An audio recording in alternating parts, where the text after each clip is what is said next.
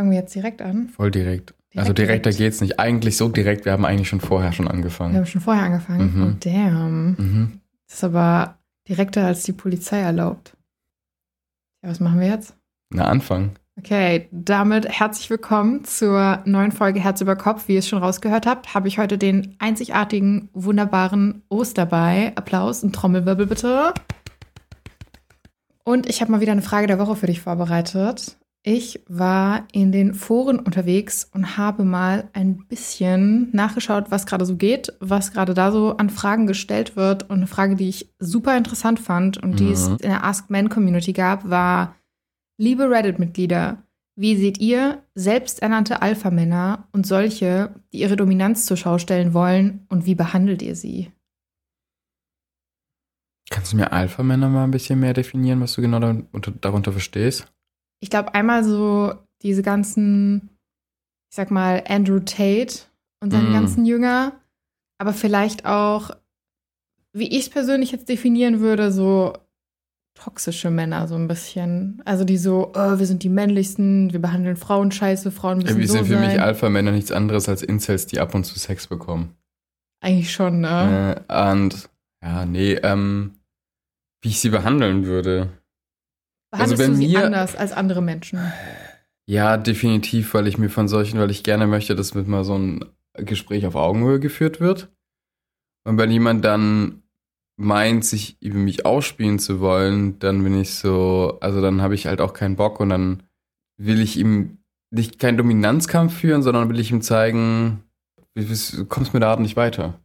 Würdest du sagen, diese Art von, ich sag jetzt mal in Anführungsstrichen, Alpha-Männern verhält sich anderen Männern gegenüber auch anders oder Ja, Frauen? klar. Also kriegt man das ja, ja. mit als Mann? Das, ich, ich krieg das schon ab und zu ab, aber da ist es mir so ein bisschen, das ist mir ja wurscht. Mhm. Weil ich einfach, ja, mich nicht einschüchtern lasse. Es ist nervig, es braucht halt nicht. Ich bin so, warum kannst du mir nicht einfach normal begegnen? So. Weißt du, woran mich das gerade so ein bisschen erinnert, wie Ja. du es beschreibst? So diese ganze Mean Girls-Phase in den 2000ern, so diese ganzen Hollywood-Filme teilweise auch mit so Schoolgirls, wo so coole Girls waren und nicht coole, aber so die Männerversion. davon. Alpha-Männer sind nichts anderes als die äh, erwachsen gewordene Football-Clique. Okay. So nach dem Motto, weißt du, was ich meine? Irgendwie ist es so ein bisschen in der Art Variante. Und, na, nee, Mann, das ist harter Sport, das ist eine harte Welt, muss ein harter Mann sein. Digga, ein harter Mann nimmt halt auch mal das richtig harte Zeugs. Also hält vielleicht seine Mutter fest, während sie weint. So, Ja, ne? oder weint also, selbst mal. Oder weint selbst mal. Also, Aber du hast gerade gesagt, Quarterback. Würdest du nicht sagen, weil das ist jetzt als Frau mein Sichtpunkt darauf, so ein bisschen, ich habe das Gefühl, es sind nicht nur die, sondern vielleicht auch gerade die Leute, die sonst niemanden abkriegen oder die, also weißt du, wie ich das meine, Das mit sind aber sehr dann niedrigen. Selbstbewusstsein. das sind dann wieder Incels. also so eine Mischung aus beidem, würdest du sagen. Ja, ja, ja, ja. Okay. Ich sag ja nicht, dass die Alpha-Männer überhaupt, also ich will nicht absprechen, dass sie was abkriegen, aber bei denen wirkt man, merkt man schon, dass sie es, glaube ich, schon tun, weil es halt auch, so blöd es auch klingt, Frauen gibt ja auch, die ja vielleicht auch einfach auf den Typus Mann stehen, was ja auch, das Mhm. hat ja aber auch eine ganz andere, das ist ja eine ganz andere Frage, Sexualität und gesellschaftlicher Nutzen. Definitiv ist ein Alpha-Mannchen, der, äh, und ich sage auch bewusst jetzt Alpha-Männchen, weil äh, am Ende sind sie halt doch ganz klein sieht halt durchtrainiert und vielleicht dadurch ein bisschen auch gesunder und, und, und attraktiver aus. Und damit wird er halt eher eine Chance haben, als vielleicht so ein, den typischen Incel, wie man sich vorstellt, glaube Ja. ich. Ne? Halbglatze und, und dicker Bauch. Weißt du, was mir gerade eingefallen ist, während wir über Alpha-Männer reden? Da musste ich gerade total denken, immer wenn mir Alpha-Männchen, wie du es gerade genannt hast, oder Alpha-Männer begegnen im, im echten Leben, sag ich mal, ich musste gerade voll denken, ist, wenn ich Bus fahre und dann stehen die auf und der Bus hält und ich muss auch raus und ich habe das Gefühl, die versperren mir immer den Weg und drängen sich an mir vorbei. Ich weiß nicht wieso, aber da musste ich gerade voll dran denken. Ich habe das Gefühl, weil du hast ja dann irgendwie noch mal so dieses, wie müssen Frauen behandelt werden? Und ich weiß nicht, ob das jetzt einfach gerade an mir hochgekommen ist, aber ich habe das Gefühl, immer wenn ich im Bus, und das kann jetzt auch pauschalisiert sein, aber immer wenn ich im Bus sitze und mir so ein Exemplar gegenüber sitzt oder so, wenn ich dann raus will, dann, dann sind die auch nicht freundlich oder so, sondern das ist so ein, ich bin der Mann, ich gehe als Erster, ich bin der Stärkste, ich warte auf niemanden so. So ein bisschen mein Gefühl gewesen. Ich glaube, das ist nicht, ähm, ich glaube, es ist wirklich nicht auf Frau bezogen, sondern die sind auch gegenüber Männern so. Ja. Das ist einfach dieses Wirklich Me first. Ja, Oh. weiß ich nicht. Einfach halt Präsenz zeigen. Es geht ja wirklich viel darum, Präsenz zu zeigen und wahrgenommen zu werden.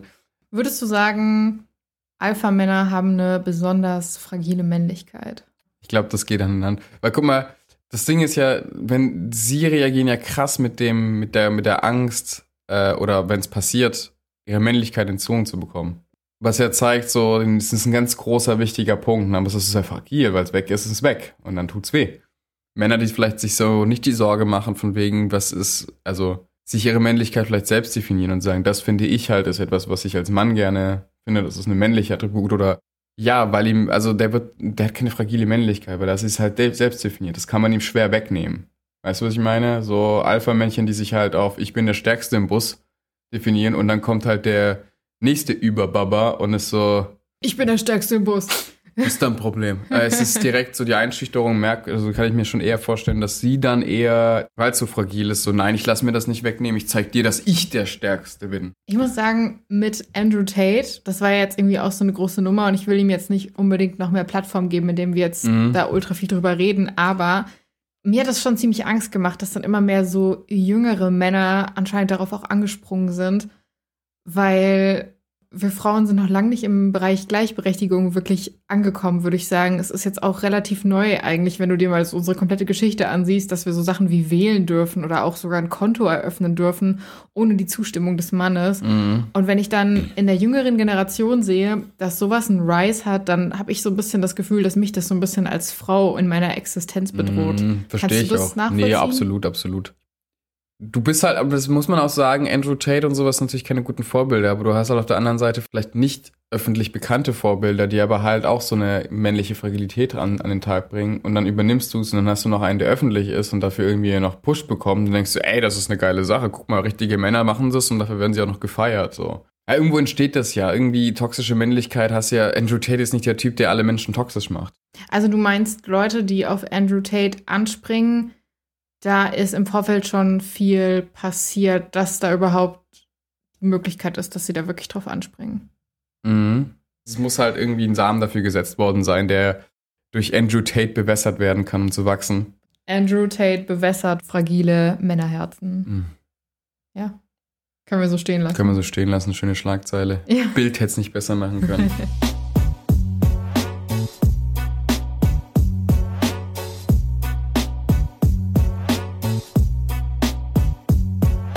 Lass uns mal zu den Beiträgen gehen. Ja. Ich habe einiges dabei. Es ist sehr abwechslungsreich und ich glaube, wir werden heute einige Themen anschneiden. Ich fange mal mit dem ersten Beitrag an, okay? Mhm. Bin ich das Arschloch, weil ich meinen Erzeuger nicht zu meiner Hochzeit einlade? Das Verhältnis zwischen mir und meinem Erzeuger ist seit der Trennung von meiner Mutter und ihm immer schlechter geworden. Meine Eltern haben sich 2016 getrennt, weil er sie betrogen hat. Am Anfang war noch alles super, doch so nach und nach fing es bei mir an, dass ich seine neue Freundin nicht mehr mochte, weil sie versuchte, meine Mutter zu ersetzen. Meine Mutter und ich hatten das beste Verhältnis überhaupt, während mein Vater in der Zeit anfing, mich zu schlagen. Das führte zum ersten Kontaktabbruch. Nach einiger Zeit gab ich ihm nochmals eine Chance. Jedoch ist es nach hinten losgegangen, er gab die Schuld meiner Mutter und das Ganze führte schon wieder zu einem Kontaktabbruch.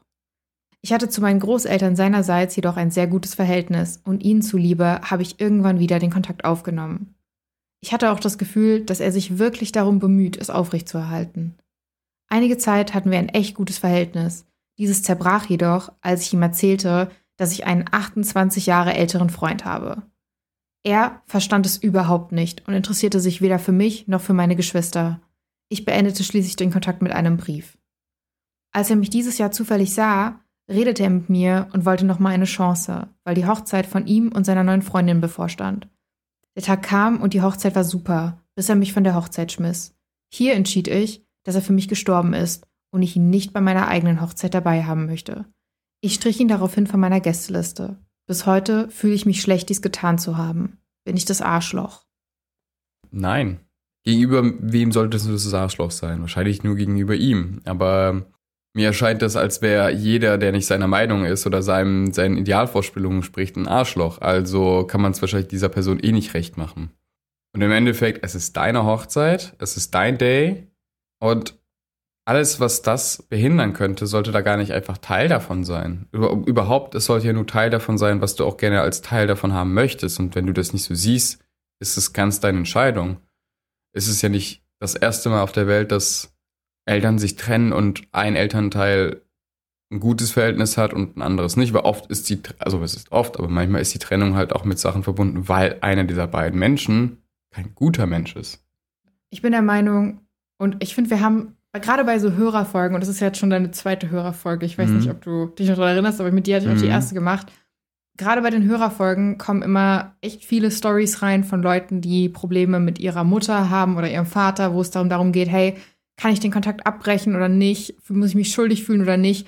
Und ich finde auch hier wieder wichtig zu sagen, wenn das jetzt nicht dein Vater wäre, sondern einfach eine Person, die du kennst, ein Freund oder ein Bekannter, würdest du dich dann auch schuldig fühlen oder nicht? Weil du hast niemanden darum gebeten, dass man dich in die Welt setzt ich finde nicht, dass du deinen Eltern irgendwas schuldig bist, um ehrlich zu sein. Mhm. Und wenn deine Eltern oder dein Vater dich nicht gut behandelt, warum solltest du den dann in deinem Leben haben? Also Kinder kriegen ist ja eigentlich eine rein egoistische Entscheidung. Du sagst, du möchtest Kinder kriegen, du willst eine Familie. Es ist jetzt nicht so, als ob Kinder sagen, oh mein Gott, bitte gebär mich und dann, äh, wie soll ich sagen, erbarmst du dich, zu sagen, okay, ich nehme euch in meine Familie auf. Du hast, glaube ich, immer einen egoistischen Grund dahinter. Im gleichen Atemzug hast du eine Verantwortung. Und die musst du übernehmen. Und wenn du das nicht tust, hast du halt als, ja, als Elternteil verkackt. Dann kann man dich wirklich nur noch das nennen, was du bist, Erzeuger. Ja. Und man ist erst Erzeuger und wird dann Eltern. Ja. Und es gibt Menschen, die diesen Sprung nicht schaffen. Und er gehört wohl zu dieser Kategorie von Menschen, die einfach beim Erzeuger geblieben sind, also nie als Elternteil herangewachsen sind, nie Eltern geworden sind. Also, du lädst ja deine Eltern ein, in dem Fall deine Mutter.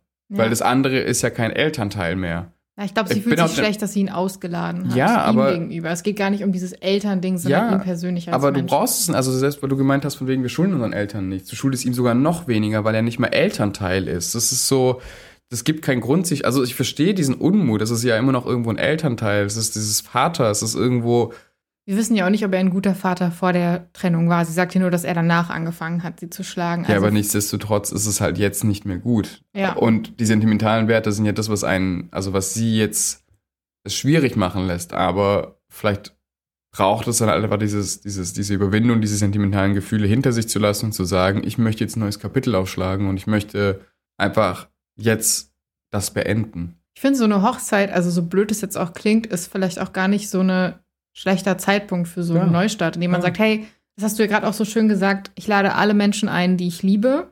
Das ist mein Tag, das ist der Tag meines Partners oder meine Partnerin.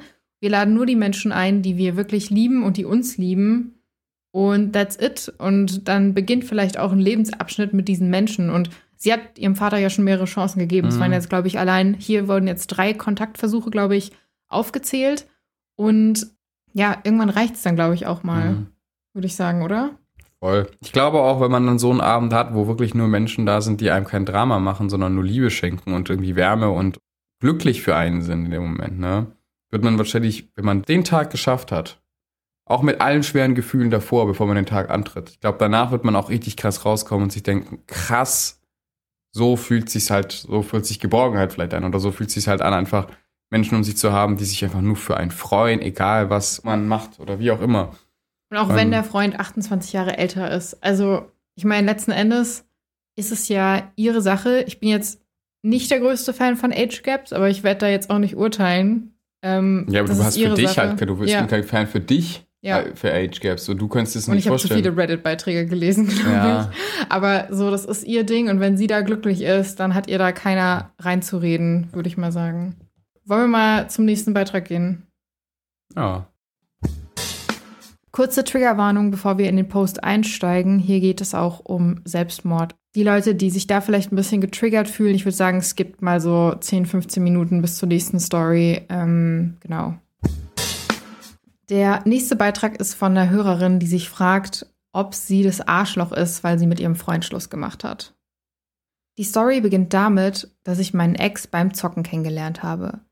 All unsere Freunde haben sich mega für uns gefreut. Am Anfang war noch alles einigermaßen okay. Man hat sich kennengelernt, beschlossen, man möchte zusammen sein und sah sich oft. Ich war die einzige von uns beiden mit einem Auto, weswegen ich immer zu ihm gefahren bin. Aber auch mit der Bahn nahm ich eine zweistündige Fahrt auf mich, um ihn zu sehen. Das im Gegensatz zu ihm. Er hatte sich in den ganzen acht Monaten unserer Beziehung nur einmal dazu überreden lassen, zu mir zu kommen und damit auch meine Eltern kennenzulernen. Eigentlich hätte es da schon bei mir Klick machen müssen, weil er meinen Eltern nur die kalte Schulter zeigte und er es nicht mal schaffte, sich für irgendwelche Dinge zu bedanken. Die Zeit verging und ich wurde immer unglücklicher. Wenn ich am Wochenende bei ihm war, unternahmen wir nur selten etwas, weil er noch keinen Job gefunden hatte und damit nicht so viel Geld da war. Ich hatte Verständnis dafür. Aber auch dann, wenn ich etwas bezahlte, musste ich ihn immer darauf hinweisen, dass er sich dafür bedankt.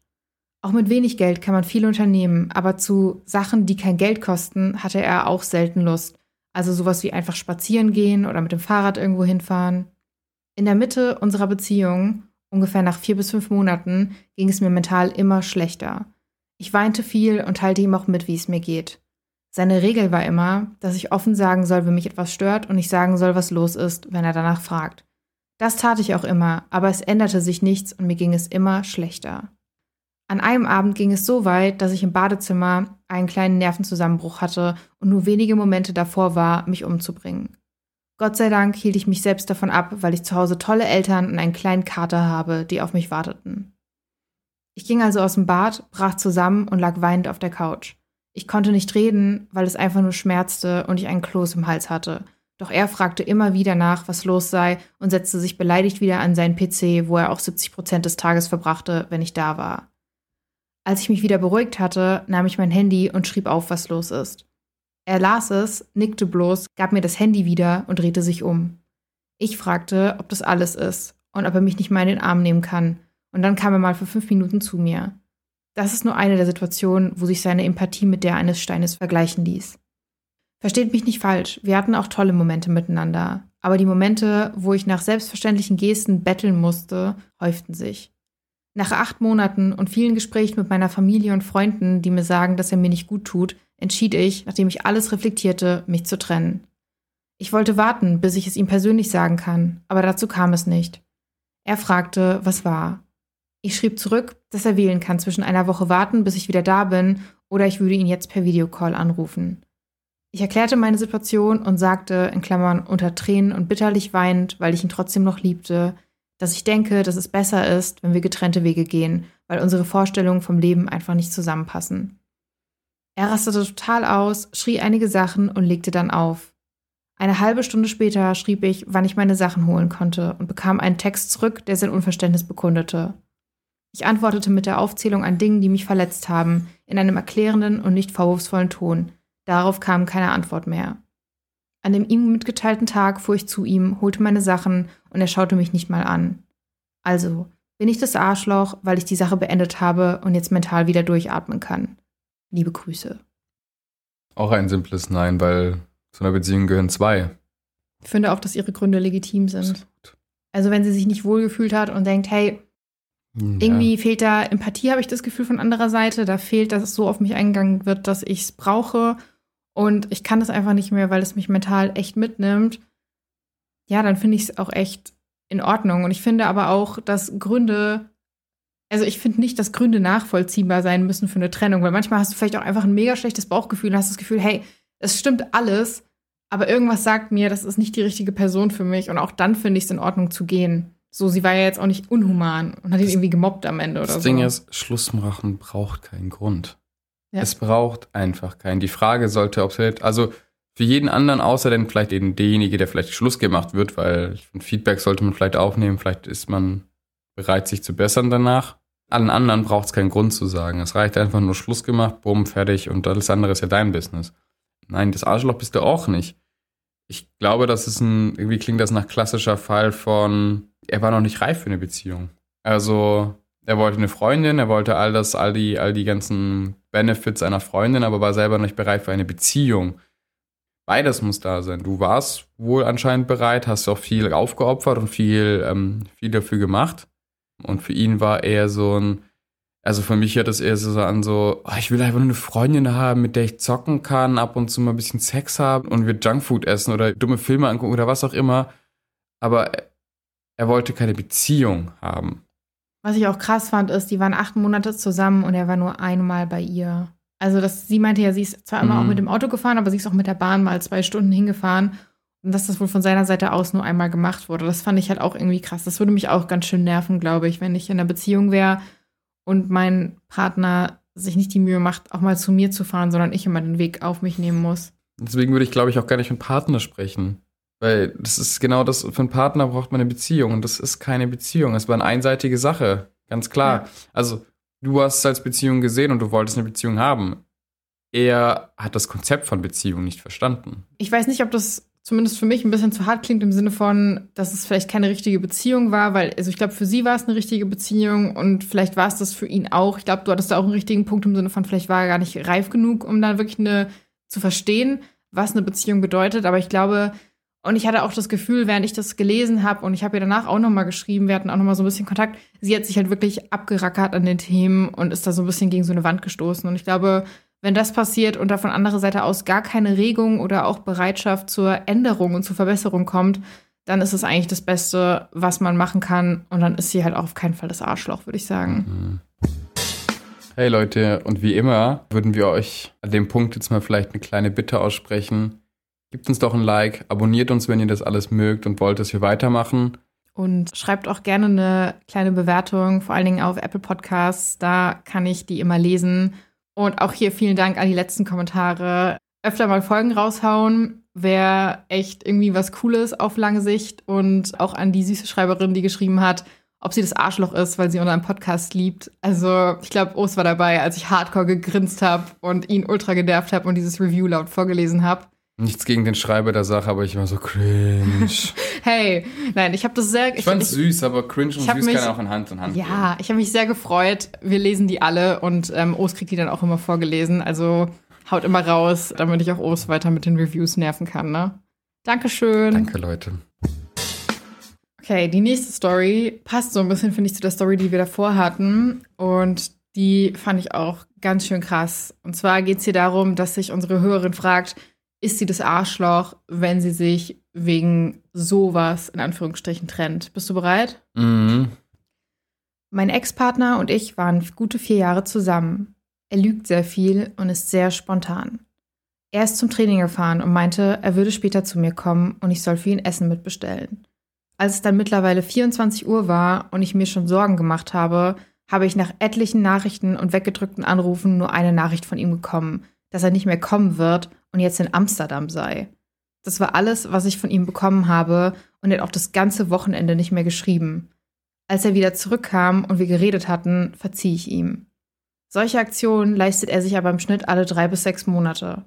Manchmal geht er hinter meinem Rücken feiern und sagt, er wäre zu Hause oder schreibt mit anderen Frauen freundschaftlich mit roten Herzen, ich vermisse dich und vergiss mich nicht. Wenn ich ihn darauf anspreche, sagt er immer, ich müsste das verstehen, denn er schreibt halt einfach so. Ich habe nichts gegen diese Ausflüge und hier und da mal feiern gehen. Ich habe nur was gegen dieses sprunghafte, spontane und ich finde, sowas gehört einfach nicht in eine Beziehung. Man schreibt auch nicht so mit anderen fremden Frauen, finde ich. Ich fühle mich jedes Mal verletzt und verunsichert bei ihm, wenn er sagt, bis später, denn ich frage mich automatisch, ob er jetzt nach Hause kommt oder doch spontan das Wochenende irgendwo hinfährt. Ich bin eigentlich nicht naiv, aber ich glaube ihm jedes Mal, dass er es verstanden hat und es in Zukunft lassen wird. Ich bin immer davon ausgegangen, dass wir mal heiraten und dass er der Richtige ist. Wir waren dann noch einen Monat getrennt, weil ich es nicht mehr ausgehalten habe. Danach haben wir es nochmal versucht und es hat auch alles gut geklappt, bis die üblichen vier Monate rum waren. Er ist Soldat auf Zeit, weswegen wir eine Wochenendbeziehung führen. Das ist etwas, was ich eigentlich nie wollte, aber für ihn gemacht habe und das weiß er auch. Als er an einem Freitag wieder nach Hause kam, hat er sich kurz was zu essen geholt und meinte, er müsse noch zu einem Freund fahren, weil es dem nicht so gut geht. Und dann kam das übliche bis später. Er hat sich dann nicht mehr gemeldet, bis ich nachgefragt habe, wie denn der Stand der Dinge ist. Angeblich sei der Freund von seiner Freundin betrogen worden und sie hätten sich gerade getrennt. Er hat dann spontan beschlossen, zu einem anderen Freund mit nach Hamburg zu fahren, um den Kopf frei zu kriegen. Das sind von mir aus gute zwei bis drei Stunden entfernt. Er hat mir sein Vorhaben mal wieder nur mit einer kleinen Nachricht mitgeteilt. Ich war so tief enttäuscht, weil er mir versprochen hat, dass sowas nicht mehr vorkommt. Sonst wäre ich nämlich gar nicht wieder mit ihm zusammengekommen. Als ich ihn fragte, wann er denn wieder hier sei und wann wir uns wiedersehen werden, meinte er nur, weiß ich nicht, mal schauen. Das war alles. Ich habe mich dann getrennt und er versteht nicht warum. Ich habe ihm erklärt, dass es mir nicht um den Männerabend geht, sondern um die Situation, die er immer wieder schafft. Bin ich das Arschloch, weil ich mich wegen sowas trenne und bin ich die Einzige, die solche Aktionen nicht gut heißt? Ihr seid beide das Arschloch. Echt? Okay. Ja, voll. Ähm, sorry, aber man soll sich ja Wünsche so zu einem Partner haben, so sein Wunschding. Aber wenn das Ding in Stein gemeißelt ist, ist es nicht mehr abänderbar. Und es wird keinen Partner geben, der dieses, dieses vorgemeißelte Ebenbild erfüllen kann. Und Spontanität gehört auch in jede Fall in eine Beziehung rein. Genauso wie alles in eine Beziehung reingehört und alles irgendwie auch nicht reingehört. Das ist Charakterzüge, das ist ein Mensch. Das gibt Vor- und Nachteile von jedem Charakterzug. Mal freut man sich über einen spontanen Menschen, weil er so spontan sagt, oh komm, ich hab die und die Idee, lass uns das machen und sowas. Und das einen voll, eigentlich voll schön ist, dass man so, so einen spontanen Menschen hat, vielleicht der Lebensfreude verbreitet und der vielleicht mehr, ja, extrovertierter ist. Ich habe da so ein paar Gedanken zu. Ich würde spontan nicht automatisch mit extrovertiert gleichsetzen. Mhm. Ich finde, das ist ein großer Unterschied. Mhm. Und ja, stimmt. Ich finde aber auch, also ich sehe deinen Punkt im Sinne von, hey, man sollte sich seinen Partner nicht in Stein gemeißelt haben. Aber sie sagt ja nicht, sie spricht ihm ja nicht seine Spontanität ab, sondern sie sagt einfach, hey, für mich ist es eine Boundary, dass er spontan ist im Sinne von, wir führen eine Wochenendbeziehung und dann schreibt er mir in einer kleinen SMS, dass er spontan das ganze Wochenende irgendwo hinfährt. Das wird für mich auch nicht gehen, weil ich mich die ganze Woche auf meinen Partner freue und dann äh, schreibt er mir bis später und ich kriege auf einmal um 0 Uhr, nachdem ich Essen vorbereitet habe, für dich zum Beispiel kriege ich von dir eine Nachricht, dass du gerade in Amsterdam sitzt und nur bis später. Damit habe ich ein Problem. Und ich glaube, was sie mit Spontanität und meint, ist so dieses, was sie auch gesagt hat, diese Sprunghaftigkeit, wo sie auch nicht irgendwie rechtzeitig in Kenntnis gesetzt wird.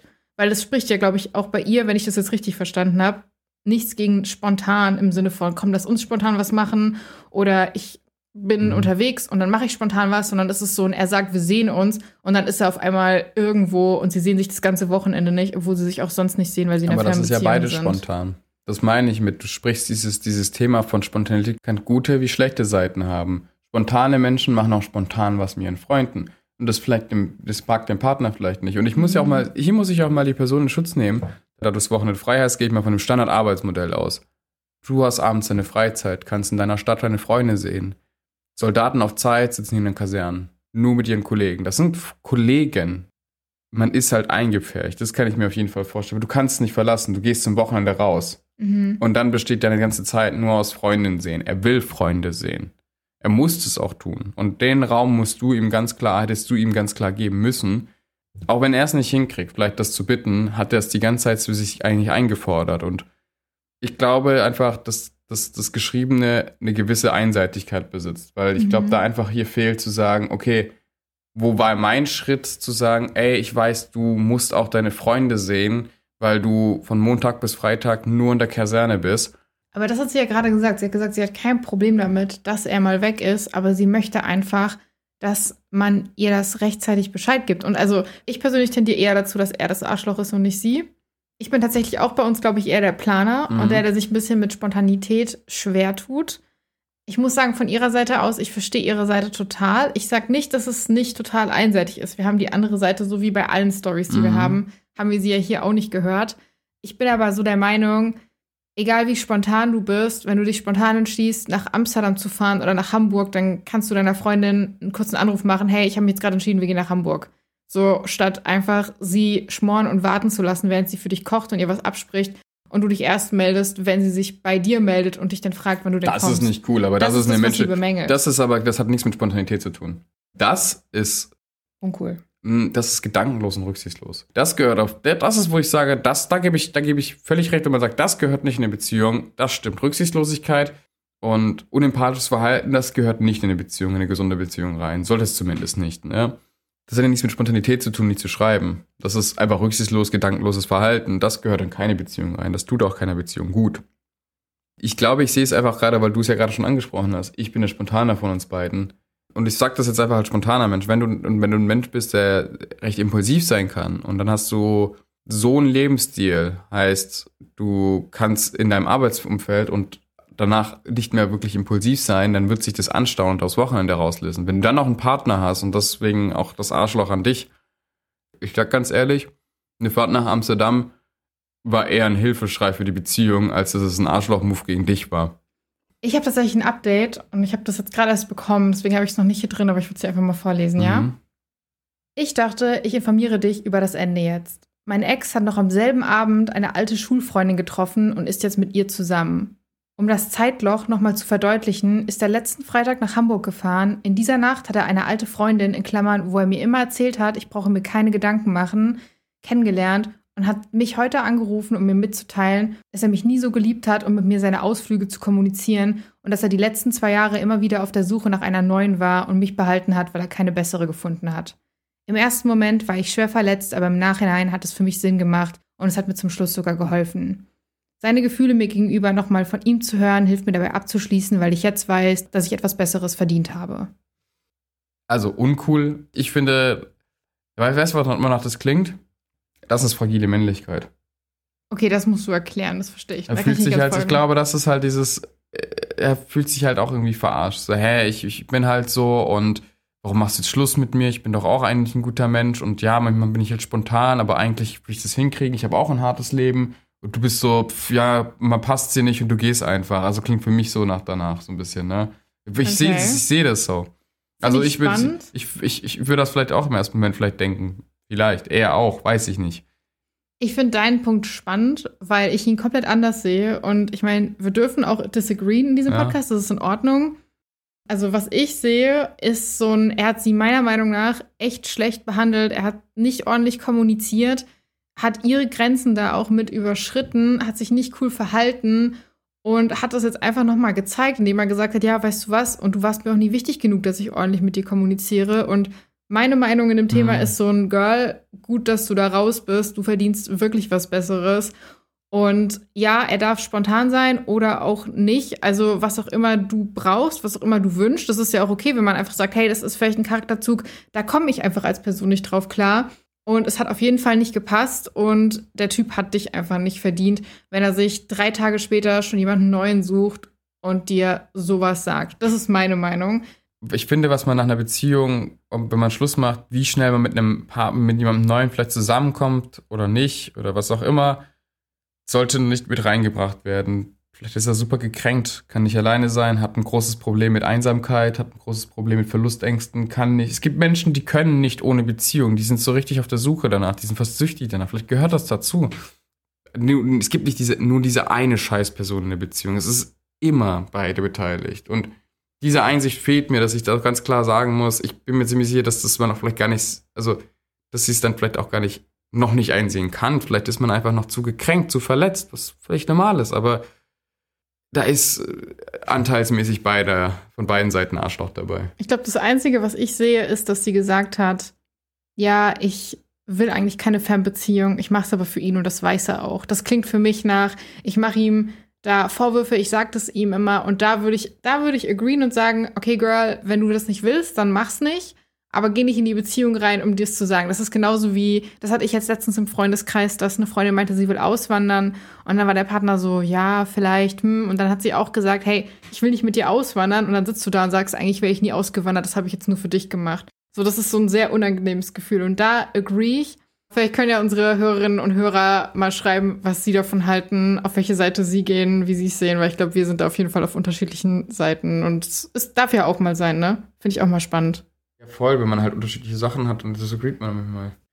Lass uns zum vierten Beitrag gehen. Sehr viele soll ich Schluss machen, Themen. Du hast schon auf meinen Laptop gelunzt. ja, Alter, wenn du den so hinstellst. ja, der, die nächste Frage ist, ob äh, die Person Schluss machen soll. oh, Wie- schon wieder ein Schluss machen Thema. Ja, sorry, Urs. Also ist nee, ist doch nicht schlimm, das ist dann halt einfach Community-Thema Should I break up? Ja, könnte man so sagen, ne? Ich, 23, und mein Freund, 22, sind seit über zwei Jahren zusammen. Er hat ein vierjähriges Kind. Mein Problem ist, mein Freund kümmert sich kaum um den Kleinen. Es wird nichts vorher eingekauft, wenn der Kleine kommt. Ich saß morgens immer allein mit seinem Kind bei Frühstück und er ist dann irgendwann aufgestanden. Wenn ich sauer deshalb war, hieß es, wenn du keine Lust auf ihn hast, geh nach Hause und nerv nicht.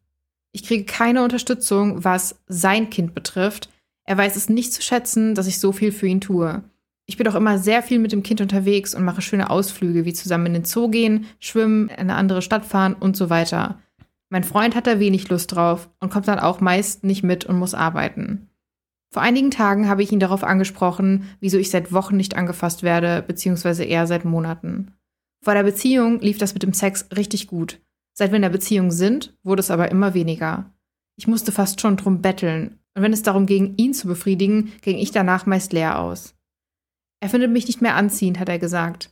Wir streiten gerade sehr viel und er sagt, es ist deshalb. Er sagt auch, dass es nicht an meinem Äußeren liegt, was für mich aber keinen Sinn macht, da ich über die Monate ca. 6 bis 7 Kilo zugenommen habe. In Klammern, diese habe ich jetzt aber auch wieder runter. Ich und er wohnen nicht zusammen. Ich bin aber jeden Tag da, koche, einkaufe, wasche, putze, in Klammern, was er auch macht, aber da muss ich ihn zu auffordern.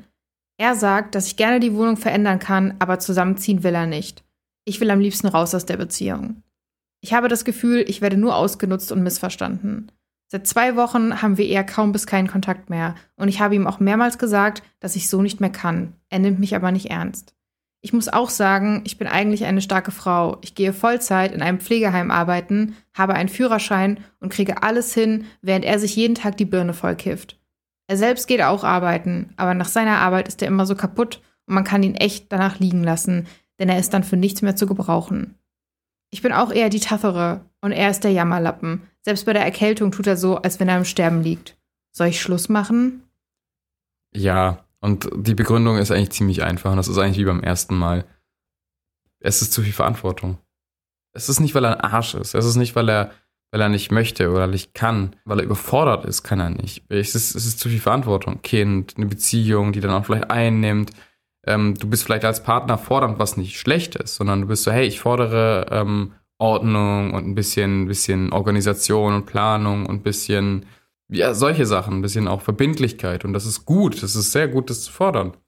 Wenn er nun das nicht geben kann, ist er damit nicht mehr ein Arschloch oder ein schlechter Mensch. Er kann das vielleicht einfach nicht. Vielleicht ist es auch erst das mit 22, das Kind hat er mit 18 bekommen. Ey, hätte ich ein Kind mit 18 bekommen, Kopfschutz, ich wäre so für die Überforderung.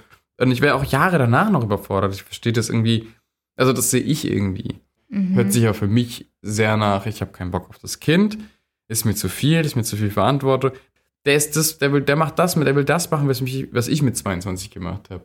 Der will um, um, 6, um 15 Uhr spätestens zu Hause sein, genug Geld haben, um, um sich die neueste Konsole zu kaufen und, und sich jeden zweiten oder jeden Tag zwei Joints reinzuballern. So what? Das ist mit 22, glaube ich, etwas, was viele Menschen machen wollen. Einfach mal runterkommen, raus aus dem Elternhaus, chillen, ihr Ding machen. Und das, das kann er halt nicht. Ich finde es mega spannend, dass das dein Take ist, weil ich das irgendwie ganz anders sehe. Auf die Frage hin, soll ich Schluss machen, würde ich sagen, ich tue mich schwer damit, solche Empfehlungen auszusprechen, weil wir ja auch die andere Seite nicht sehen. Und ich finde, man sollte nie sofort zum Schluss machen raten. Aber jetzt in dem Punkt, sie sagt selbst, sie will raus aus der Beziehung. Und wenn du selbst schreibst, du willst raus aus der Beziehung, dann hast du dir die Antwort eigentlich selbst gegeben, finde ich. Was ihn angeht, finde ich es total krass, dass sie hier putzen, kochen muss, sich komplett um das Kind kümmert, obwohl sie beide arbeiten, sie die Person ist, die Ausflüge mit dem Kind macht.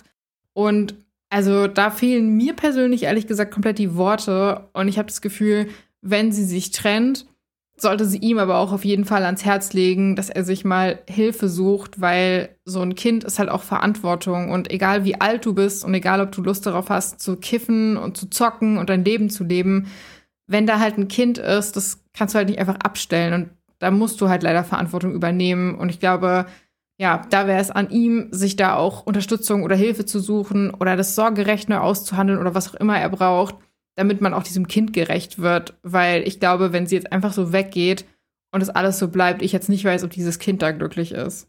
Also die Sorge um das Kind sollte dich nicht in diese Beziehung binden. Nee. Ähm, das ist schon mal wichtig. Ne? Ja. Ich meine, klar, es sollte ihr jetzt nicht nur um das Kind gehen, wenn sie geht, ähm, das ist letzten Endes nicht ihr Kind und finde ich jetzt auch nicht zu 100 Prozent oder eigentlich gar nicht so wirklich ihre Verantwortung. So ist es mega nett, dass sie sich um dieses Kind gekümmert hat. Ja, richtiger Ehrenmove, by the way. Ja, also wirklich krass, aber gleichzeitig auch, sie hat das Gefühl, sie wird nur ausgenutzt. Das kann ich so unterschreiben. Ich würde mich auch so fühlen in der Situation, wenn ich mich um sein Kind kümmere, den ganzen Haushalt für ihn mache, alles mache, wasche, putze, koche, obwohl wir beide einen Job haben und beide ungefähr gleich alt sind. Also ich finde das total krass. Und sie sagt ja auch selbst so, hey, sie ist irgendwie so die taffere. Und ja, ich glaube, man hat es immer in der Beziehung, dass einer so ein bisschen, ich sag mal, ein bisschen mehr antreibt und der andere mehr mitgeht. Aber ich glaube, wenn das halt so krass ist, wie bei ihr, wo sie sich einfach komplett überfordert fühlt und einfach Arbeit, die auch nicht ihre sein sollte, an ihr hängen bleibt, dann sag ich, ist es auch ein klares No-Go. Nee, absolut. Ich meine, das sehen wir uns ja auch bei uns auch so ein bisschen. Haben wir ja auch ähm, du bist ein bisschen mehr der treibende Part. Ich bin zwar spontaner und dadurch auch ein bisschen vielleicht an ein paar Punkten treibend, aber du bist dann die treibende Sache bei den größeren Sachen, so bei den langfristigen Sachen. Und Ich glaube, er wird es nicht verstehen, bevor du Schluss machst. Ich glaube, dass es manchmal braucht diesen, diesen krassen Klick. Ich glaube auch, also um auch mal den Bogen zurückzuspannen, weil du ja auch gerade meintest, Ost, dass es bei uns auch manchmal so ist. Ich finde, der Unterschied bei uns ist halt aber, ähm, ja, vielleicht treibe ich manchmal mehr an, aber ich kann mich halt auch auf dich verlassen, dass du mitgehst. Also wenn mm. ich dann mhm. sage, okay, wir gehen jetzt dieses Projekt an, dann weiß ich, dass Ost und ich am Wochenende zum Baumarkt fahren und er alles raussucht und er rumhändelt und macht und jenes. Und vielleicht treibe ich dann an, aber du führst auf jeden Fall aus und da kann ich mich halt drauf verlassen. Und ich glaube, wenn halt nur so ein antreibender Part ist mm. und die andere Seite aber nicht da ist, dann wird's halt scheiße. Und das ist halt, glaube ich, hier so ein bisschen der Fall, weil es spricht nichts dagegen, die Taffere zu sein. Ich glaube, gerade in meinem Freundeskreis sind auch viele Frauen auch so ein bisschen, die, die so ein bisschen mehr ziehen, sage ich mal. Aber das ist auch überhaupt nicht schlimm. Du brauchst halt einfach nur einen Partner, der mitmacht. Und ähm, das scheint er jetzt einfach nicht zu sein, würde ich sagen. Kommen wir mal zum letzten HörerInnen-Beitrag. Titel: Bin ich das Arschloch, weil ich meinen Freund wegen einer Instagram-Story vorerst angelogen habe? Ich war zu diesem Zeitpunkt fast drei Jahre mit meinem Freund zusammen und habe langsam meine größte Leidenschaft aufleben lassen, das Singen. Ich habe es schon immer gerne gemacht, mich aber nie öffentlich getraut zu singen. Da ich zu diesem Zeitpunkt gerade mein Abitur gemacht habe, schloss ich mich in der Schülerband an und hatte endlich die Chance, allen mein Talent zu beweisen. Es kam sehr gut an, da ich aber wusste, dass mein Freund nicht ganz so der Fan davon ist, dass ich gerne im Rampenlicht stehe, habe ich ihm vorerst nichts erzählt.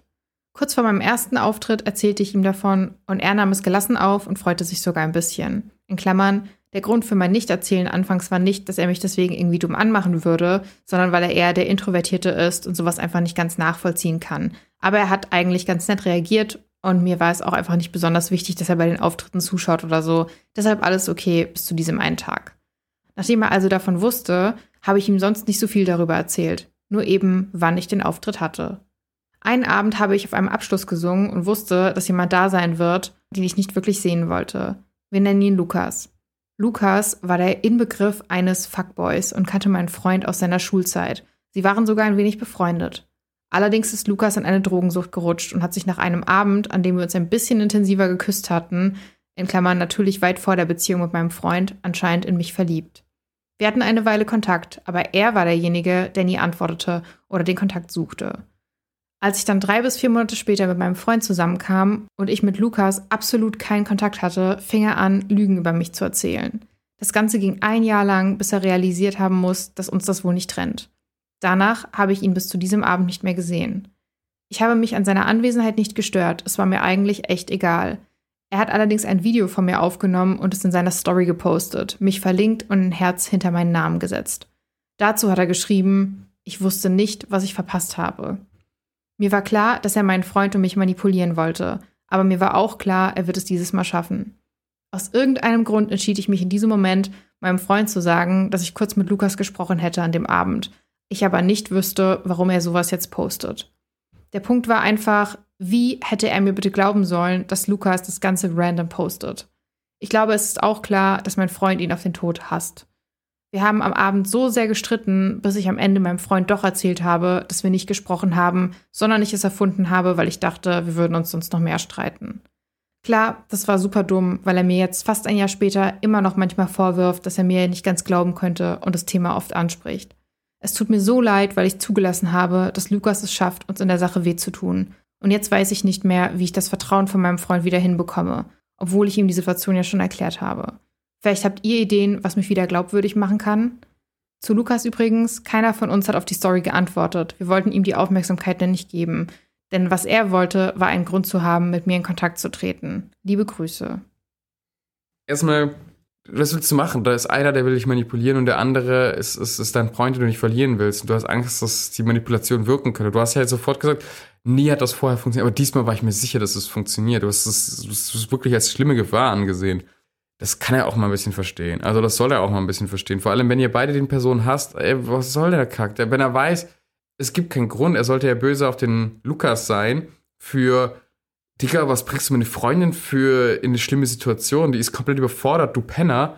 Richtiger Fuckboy-Move. Ich finde es ehrlich gesagt ein bisschen creepy, dass jemand, also sie hat ja schon gesagt, dass sie hatten irgendwie wohl mal ein Date, haben ein bisschen rumgeknutscht, daraus ist nichts geworden. Sie hat Monate später was mit ihrem Freund angefangen und er hat angefangen, erstmal Lügen über sie zu erzählen. Mhm.